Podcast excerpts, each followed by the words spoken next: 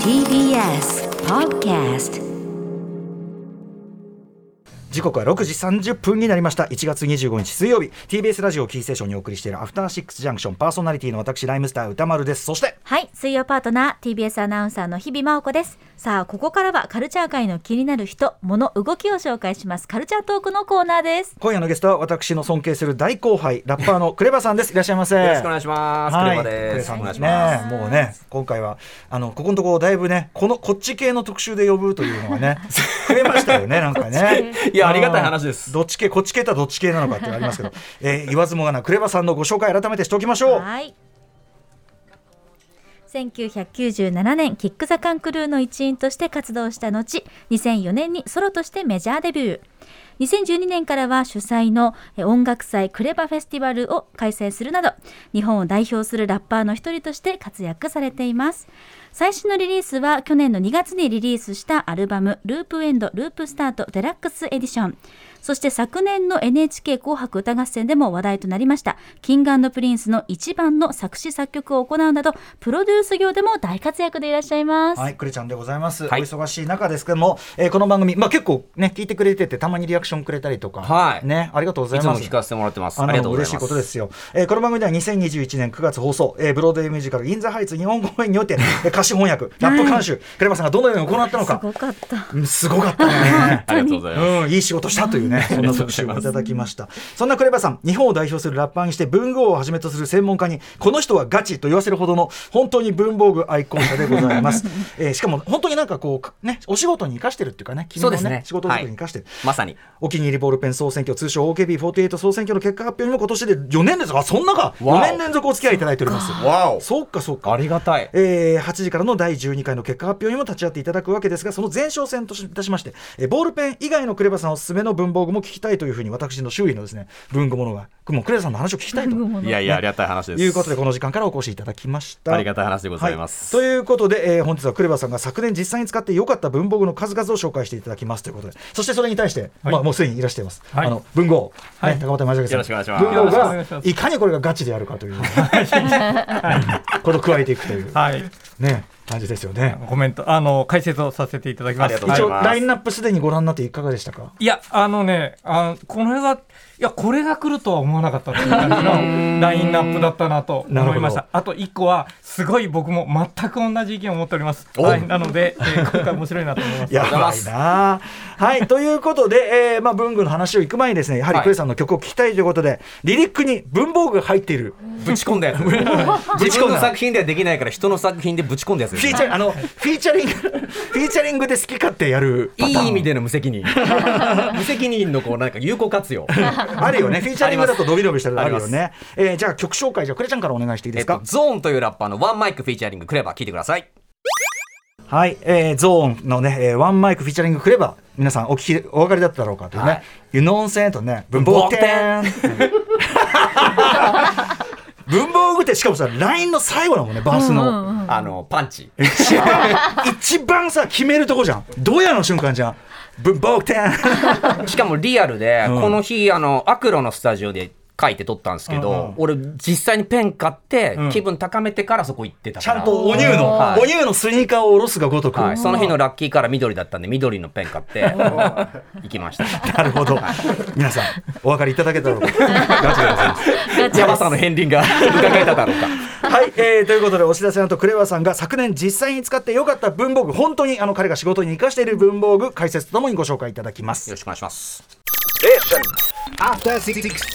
そうだ。生放送でお送りしていますアフターシックスジャンクションこの時間はカルチャートークのコーナーです今夜は専門家も認めるガチの文房具ラッパークレバさんに昨年実際に使ってよかった文房具ご紹介いただきます改めてよろしくお願いしますよろしくお願いしますクレバですさらに、えー解説員として、この方にもご参加いただいております、文具王の高畑正幸さんです。こんばんは、よろしくお願いします。はい、よろしくお願いしますお願いしま。すえー高畑さんのご紹介。はい、簡単にご紹介です。テレビ東京の番組テレビチャンピオン全国ボンブ全国文房具通選手権で3連覇を果たし文具王に即 位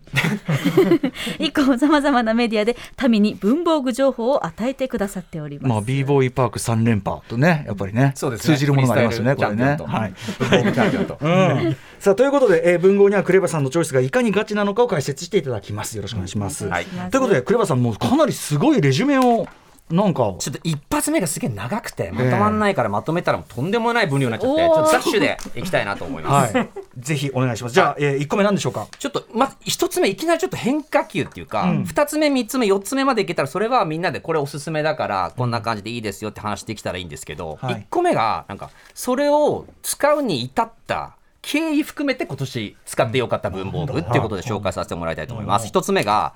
え国用の Think of Things まあ1914ページズ by キャスパー・フロリオレポートパッド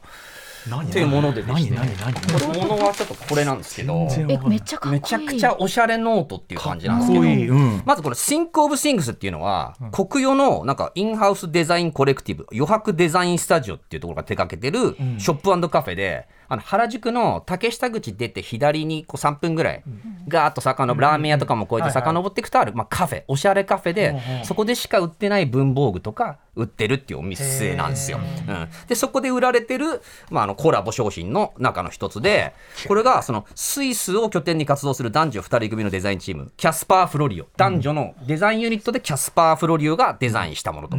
でこの A4 のノートなんだけどこれ線が引いてあるんだけどこれがそのキャスパー・フロリオが今まで作ってきた本の断面をスキャンしてそれをこう横線のように見せてる何の模様なんだろうと思ったら、そうなんだ横のこ。う自分たちの歴史がそのままこのなんかはいはい中になってますよっていう、経線もそうですそうですーこうなってるよっていう、まあ、ノートなんですけどはあはあでこれはこのノート結構何年か前にうちの事務所にマッツっていう女性がいてで彼女はなんかライブグッズとかあとまあ写真撮ったりこうデザイン関連とかいろいろやってる人で、まあ、文房具も好きだからっつって俺にこれ買ってきてくれたんですよこのおしゃれなこのおしゃれな蛍袋ね光ピンクと、まあ、ほん相当おしゃれな袋に入れて送ってきてくれたんですよ、で彼女このノートくれただけじゃなくて例えば、なんかドイツによく旅行するとこういうなんかおしゃれなノートいつもくれますうわこれタイプハイプっていうお店があるんですけどそれのこの K のノートへえ。こういうのいつも、まあ、池文具を、じゃあ、とにかく。でここで一個触れたいのがこれあ俺だけじゃなかったんだっていう、あの文房具好きにおけるあのノートストック問題またはノート渋滞あノート渋滞この話した時にもう、あのうんうんってうなずく人がいっぱいいたんですけど、やっぱ自分もやっぱノートがちょっとこう使い切れる分量を超えてきてるって いうか。ほうほうどんどんどんどん溜まってってるんですね。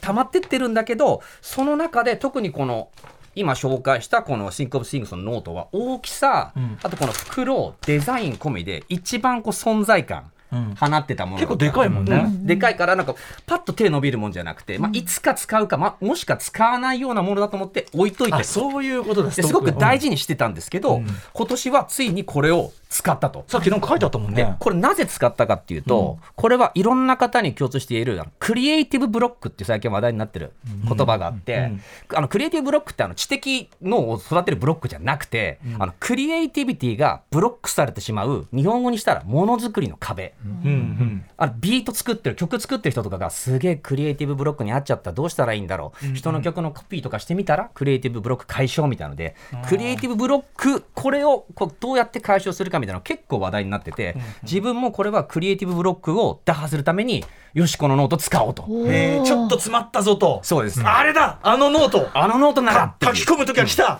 でどんな壁だったかっていうとあのまたやってきた納期無理ゲー案件があったんですよ。ああ、こんな。プレッシャーえぐめやから前回さっき紹介してもらった「イン・ザ・ハイツ」の時ももうとんでもない労基でラップ翻訳しろとでラップ指導もっていうのはラップを作って取って納品みたいなとんでもない無理ゲーだったんですけど今回結構それを超えるんじゃないかってぐらいの納期無理ゲープレッシャー高めえぐめ案件 がやってきたんですよ。でそれが何かっていうとさっきちょっと紹介してくれたキンプリキングプリンスのあ一番だったんですよ。でこれこの曲知らない人のためにちょっと調べてきたんですけど、あの MV が3タイプあって、ん今んとこ昨日調べだと合計7700万回、で SNS 全体で11億回再生されてるらしいですよ。 11億間違いなく俺史上一番、うんうんまあ、バズった曲だと思うんだけど、うんうんこれが結構な短い納期へでーしかも結構なハードル設定高めでやってきたんですよ。これ彼らの「メイドイン」ってアルバムに入ってるんですけど、メイドインジャパンでありメイドインジャニーズメイドインってアルバムにしたい、うんうんうんだけどその肝心なメイドインジャパンと歌えるための、うんそのジャパン色を打ち出したトラックができてないと。うんうんでそれをぜひクレバさんにお願いしたいみたいな話が来てで、こういうテーマがあってライブのこういうところでやりたくて、でクレバさんの曲でいうとこういう感じででうん歌詞はこういう風にしたく結て構こう何次方程式とかそこはあるの、うんガッチガチのうんバッチバチのとこ来て、うんももうもう通すい穴がもう細いのが一う、個、はい。でもうブロックされてるとか言ってらんねえなと思って、猛ダッシュで一回作ったんですよ、第1個を出したらそれ却下されて、うんでこれどうすんだってなった時にやばどうすんだってなった時に使い出したのがこのノーそトだかこらまで、そこまでいかないと出てこないぞこれやっぱりねこれ1ページがこの1番のリリックが書いてあるんですごいやばいこれはす。こっから博物館行くやつこっからすごいこっからもうこの1番の1番をバッ書いて2番3番4番ここまで使ってますからクレちゃんってあの今も歌詞は手書きなんだ手書きですねうんやっぱこれじゃなきゃいけないっていうので、うんでねこれ俺何伝えたかったかっていうと、なんかそのクリエイティブブロックだけじゃなくて、皆さんの中でもなんかこう乗らねえな気がとか、そういう時ってあると思うんですよ。でそんな時にあのもらってたけど使ってなかった例えばお皿でもいいでしょ高いやつだから取っといたとか、あとは、まあ、あ新たになんかそのギアを1個手に入れるっていうのでもいいのかもしれないけど、そのもの、ものから1個そのギア変えてくいつもと違う。まあだ、いつもと違う壁を、まあ、すり抜けるのか乗り越えるのか分かんないけどそういうことができるよっていうのを実感したのがやっぱこのノートだったんで、へーやっぱでもそれで突破できたわけだできましたね、んもうここから書いた後はもうスルスルといつもだったらスタジオにある裏紙にあるマッキーでハイマッキーの細い方でガーって書いたりとかしてるんですけど、やっぱここはもう決意表明で一番まずボーン書いてその後こうこう裏表これあのレポでートもパ綺ッド麗にになって使ってるるから。の結構俺綺麗に使ってると思うよあそうっすかんで俺からするともう勢い勢いに乗せて書きまくるって感じのだったんで1個前はもうやっぱでもやっぱそのガッてこうガッてもう違うモードに入れるのにそのノート、そうですでそういう時やっぱ文房具ってコスパがものすごくいいと思うんですね確かこれさこれ千6万2000円とかしません から1100円です1100円ですかうら、んペンだったら150円とかじゃないですか、それでなんかこう確かにうん、モードっていうかもう自分変えられるぐらいの勢いがあるんで確かにそれは本当素晴らしかったなっていうこれが一つ目ですねうわーやばいちゃんとやばいねやばい仕事のレペゼンにもなってるし本当だ2個目はいこれもクリエイティブブロック打破のために買って、で今ではもう毎日使ってるんですけど、ほうほペンテルの筆タッチサインペン、うんうん僕はこのブラックとブルーブラック使ってるんですけど、これ皆さんラジオ聞いてる皆さんあ文豪も今緑持ってきてくれたあんーでさすすけどがサインペンって言われたらもうこの形なんですよ、あの黒で蓋がついてて下が六角形の、まあ、これがサインペンだからサインペンって言うんですよねウォークマン的なことですよね文豪ね、あうんこれの商品名がサインペンであいろんなサインペンのことをサインペンって呼んでるみたいな、それの筆タッチなんですよこれ形は全く一緒なんだけど、先端がうんこう筆になってるんですね、うんうんでこれね俺なんて伝えたらいいんだろうと思ったんだけど、これなんかペン先が筆になってるってちょっと言いたくないなと俺思ってて、なんか筆頭って言葉あるじゃないですか、ゆ優勝候補の筆頭だみたいな、んあれでいうところの筆の頭、うんペン先に筆頭があるみたいな書き心地なんですね。でそれなんかペン先が筆になってるっていうんじゃなくて、筆ペンじゃなくてペン先に筆頭がついてるっていうような書き心地なんですよね。うんうんこれぜひともちょっと書いてみてもらいたいですけど、えーこんなおピンクとか水色みたいなおしゃれな色もあるカラバリもすごいそうなんですよ今僕もあこれ違うああ違うなんだそれ普通じゃないですかなんだよこねれ普通のじゃんこれ筆立ち筆サイン頭ペとンか書いちゃったよ これうんこれちょっと筆立ちサインペン行ってみてくだあさりい。がとうございますあなるほどあーそうなんですよ本当だあ全然違う毛が生えてるわけじゃなくてちょっと柔らかい感じでしなるんですよね、そうだしなる柔らかくしなる確かにし先なる端が全部筆だとペン先が筆って言いたいんだけど、なんかペンになんか俺の中で筆頭があるっていうか、そういう表現がすごいしっくりくるかなと思って。筆独特の止め跳ね払いができるんだけど筆とまたちょっと違うまさにその硬通みりがなあんでりすまよすよねこれ何使まだねってんの俺はね毎日なんか自分の気持ちをノートにブワーっと書き出すっていうのをやってるんですけどそれに使ってますこれ気づいたんですけど、速記で、んこう雑に書いた字がすごく可愛く可愛い綺麗にまとまっていくんです よ。確かにあの、スラムダンクの、あの、井上先生が端っこに書いてある、バーッと書いたような字あるじゃないですか。あれにものすごい憧れあったんだけど。なるほど。それに近いバイブスを、こんな字が汚くて自分の字が嫌いな俺でも得られる。ペンテルはでも全体にその傾向あるよねちょっとこう、ちょっと可愛い字になる、んなんか俺なんかエナジェルとかもそうだけちょっどと種類違うんですけど、あのこの筆任せっていうのがあって、これ結構押してた、パイロットの筆任せっていうのを押してたんですけど、これちょっと小さくて細いんですね。うんうんその点、このやっぱサインペンの見もた目完全サインペンだもんねだけどわかんないパッと区別つけるために、ちょっとラメってるんですよ。よく見てください。あ本当だちょっとラベ本ル当だ本当だ本当だここポイントです。これ墨っぽい感じなのかな、うんこれねでこれがなんか自分こんだけ自分字が嫌いな自分がなんかこれ好きって思える字が書けるペンだったんで、ーはいはい本当にこれはもうね買ってよかったなと思ってます。さーって書いた時にやっぱ俺横棒がブレるんですよね。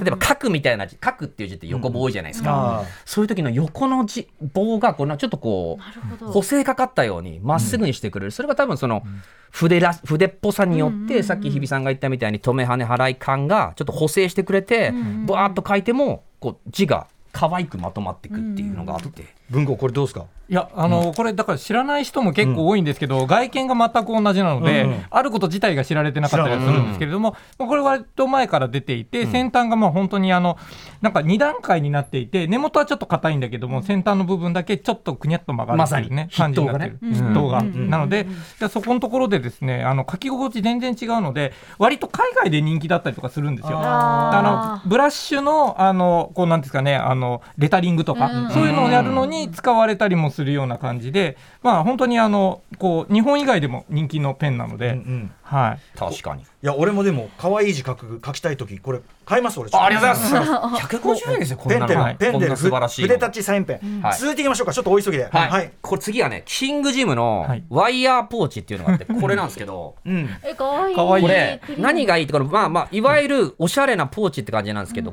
ガバッと全部開くんであすよ、めっね。ちゃガマ口チックなやつそういわゆるドクターバッグみたいな感じそうですですかね。ねで気分が上がるポップなカラーと透明感っていうキャッチコピーで本当だなと思ったんですけど本、輸入品かっていうぐらいむちゃくちゃいい色出てるんですよ。かわいいあー蛍確か光にのオレンジでこれは文具王のサイトで発売日予告された時にカレンダーにメモって、 行きましたよ文房文具屋豪にの。サイトで知った、したあら売ってない。ーえ えでそっから俺5軒回ったんですよ。え要するに売れちゃってね、売ってないんですよ。うん、いや売れちゃってんじゃなくて。あー入れてない入れてない、まあ入る店と入ってない店が。キングジムのチアーズシリーズ、これの他にすんげえ可愛いペンケースとか、この発色で、カードケースとか、いろんなのあるんですけど、店によってバラッバラなんですよ、入荷してるものが。だから、キングジムさん、どっかにあの、チアーズコーナー作ってください。これが言いたかった。こんなに可愛くて、これ、これ、イヤモニとか入れてるんですけど。あー結構たっぷり入りますうんね、だらしかも透明だから何入ってるかね、だから、いわゆるこのなんか化粧ポーたズとくさん持ってして、る。はい。俺が今黒と。なん三種色持ってるよ。うちのマネージャーが俺が探しててねえっつったら大人買いして全 職そっからえーだからこれは会社で使ってますこの黒と、まあ、ブルーこのブルーグリーンみたいな私物で使ってて、だからもし見つけたらぜひあの皆さんこれなかなか売ってないと思うんで、買ってくださいって感じですねバッと開いていクレスさんちょっとねね時間が迫ってまいりましてですあねやば。もう一発目はちょっと後今にしつつですねちょっとお知らせ事とかクレスさん先にしときましょうか。えっと今度ビクタービクターロックフェスっていうのに出ます3月ですね、ちょっと日にちとか調べてもらいたいんですけど、スピードスターえんスピードスターフェスティバル、うん。うん、 30周年記念30周年記念断片的な情報がすごい。はいすいません、うんはいそれに出ますって感じですはい。えー、まあ後ほどねクレさんねあの引き続きお世話になりますんで、はいはいまた後ほどもお願いします引き続きうわ。クレバさんのおすすめいやでもすごかったね。いやいやいやいやちゃんと創作の秘密まで見えてってことでしたあね。りがとうございます。はい、えー、ということで、あの文豪もまた後ほどよろしくお願いします。よろしくお願いしますはいはい、えーということで、えー8時からの第12回 OKB48 総選挙結果発表、えーこちらをお楽しみにしていただきたいと思います。えーお二人ありがとうございました。ありがとうございまずしはたは。ありがとうございます。 After Six Junction. さて、クレバさん、おすすめ、えー、と文具、もう一個いきましょうかすい。ません、一個漏れちゃったんで、え大号の一緒にノートブックデスク。うん、これがあのノートノート PC の前、机とノート PC の間のデッドスペースにこう開けるノートっていうので、ああ、横長っていう横長か、ですねそうなん横長って言えばいいんですかね横。長ですね。B6 横長みたいな感じのサイズですね。だからは普い通のノートこう半分にしたみたいな、それをもっと詰めたみたいな感じで、こうポンとこうデッドスペースに置いてノートとして使えるっていうので、結構やっぱいろんな会社からこの形のノート出始めてるんですけ今ど年ものすごい流行ったんですけれども、それの一番最初ですよね。やっぱオリジネーターこれだなっていうのでやっぱり自分リスペクトもあったんで、うんそれのこのグリッドこの方眼の方を使ってるんですけど、自分はこれをあのゲームノートにしてて、ゲームノートだからゲームとかもやっぱゲームあって、コントローラーとかあって、うんうんでその時に酒飲みながらゲームするんで忘れちゃうんですよ、ロールプレイングゲームやるんですけどああだからこれにそのメモるんだメモりますすげえだからなこうたなんかこう地図が書いてあえっ地たり図と結か構細かめの地図マジはいか地図が書いてあったり、キスしてんこのな呪文だったらこの呪文かなって言ってこれのノートだから2冊い今年は2冊いったんですけどこれで、えっと RPG4 本のアクションゲーム2本、うん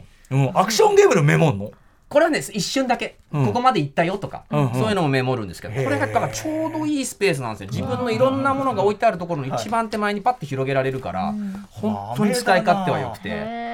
でこれうん綺麗なこの限定色カラーとかもありますしかわね。いいいっぱい揃えてるどんなものを持ってるんですか。文豪もね僕全く同じあのブランドの僕は分厚い方のノートなんですけど